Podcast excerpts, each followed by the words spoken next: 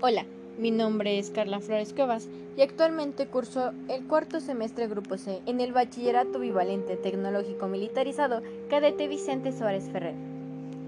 El día de hoy vamos a hablar sobre las causas y consecuencias de la Revolución Mexicana. Pero para ello debemos saber qué fue.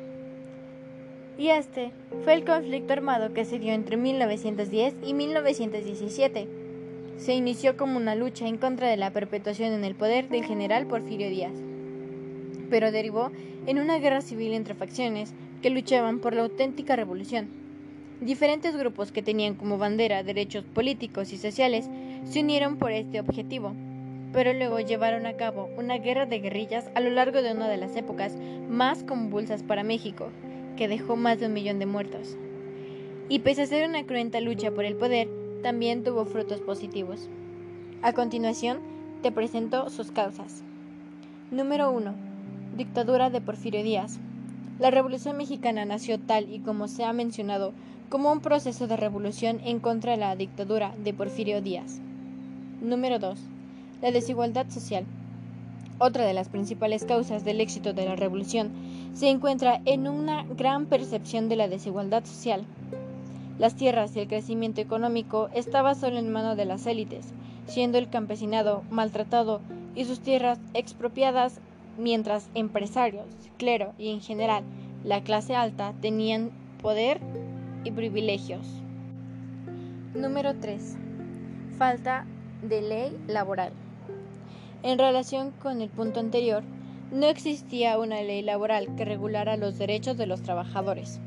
Por ello, campesinos y obreros eran explotados y sus derechos eran inexistentes, con jornadas de hasta 12 horas sin un salario mínimo garantizado y sin opción a protesta. Número 4. Expropiaciones y latifundios. Las tierras de los campesinos e indígenas fueron expropiadas durante el porfiriato y posteriormente puestas en manos de unos pocos empresarios y terratenientes extranjeros se generaron enormes latifundios, de los cuales solo unos pocos se beneficiaban. Número 5. Administración desde el extranjero. Durante el gobierno de Díaz, este buscó, con ahínco, incentivar la inversión foránea en el país. Aunque esto provocó que la economía del país creciera y se recuperara en parte, terminó por provocar que la mayor parte de la riqueza del país terminara en manos de empresas e individuos extranjeros. Número 6. Falta de libertad de expresión. También la censura era un elemento habitual que contribuyó al estallido de la Revolución Mexicana. Huelgas y protestas eran rápidamente reprimidas y con gran violencia, estando estas prohibidas. Número 7. Represión y violencia. Otra característica de la dictadura de Díaz fue el elevado nivel de represión, tanto política como dirigida a los ciudadanos. Las protestas eran reprimidas con dureza, a menudo con numerosas bajas entre quienes protestaban. Por otro lado, entre sus logros y consecuencias, podemos mencionar los siguientes. Número 1. Renuncia de Porfirio Díaz. Número 2 promulgación de la Constitución de 1917, pues fue la pionera en el reconocimiento de los derechos sociales y laborales emanados del liberalismo francés a nivel mundial. Número 3. Nacionalización del sueldo y el subsuelo. Número 4. Reforma agraria. Número 5. Reforma la ley de educación pública. Número 6. Nacionalización del petróleo. Número 7. Mejora de la situación laboral de los trabajadores. Número 8. Creación del sindicalismo. Número 9. Repartición de los latifundios entre el campesinado. Pero ¿quiénes fueron los que participaron en este movimiento armado? Bueno, te los presento. Porfirio Díaz gobernó México en férrea dictadura por más de 30 años, entre 1876 y 1911, con breves interrupciones.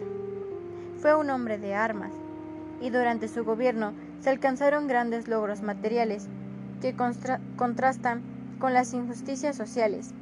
Renunció al poder en 1910. Francisco y Madero. Él fue un líder político que inició en el proceso revolucionario en 1910 con su proclama contra Porfirio Díaz. Alcanzó el poder en 1911, pero en 1913 fue traicionado y asesinado en un golpe de Estado dirigido por Victoriano Huerta. A estos eventos se les conoce como la decena trágica. Emiliano Zapata, conocido como el caudillo del sur, fue uno de los líderes más prominentes de la Revolución Mexicana. Estuvo al mando del Ejército Liberador del Sur, impulsor de las luchas sociales y demandas agraristas. Su principal exigencia era la devolución de las tierras a los campesinos por parte de los latifundistas. Su ideario dio origen a una corriente de pensamientos llamada zapatismo.